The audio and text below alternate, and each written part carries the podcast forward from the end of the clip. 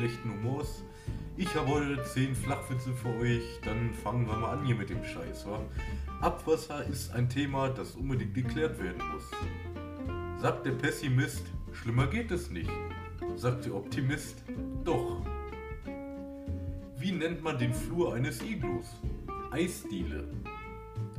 Ich bin ganz gerührt, sagte der Teig. Was ist Trick 17?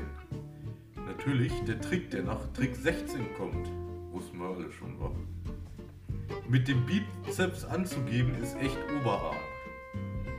Drei Freunde heißen Karl. Außer Günther, der heißt Max.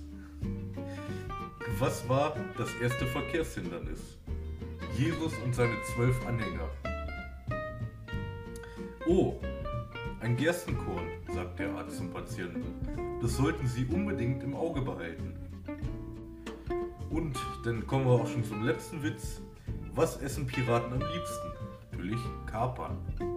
Vielen Dank fürs Zuhören und wenn ihr noch mehr von dem Scheiß hören wollt, schreibt es in die Kommentare.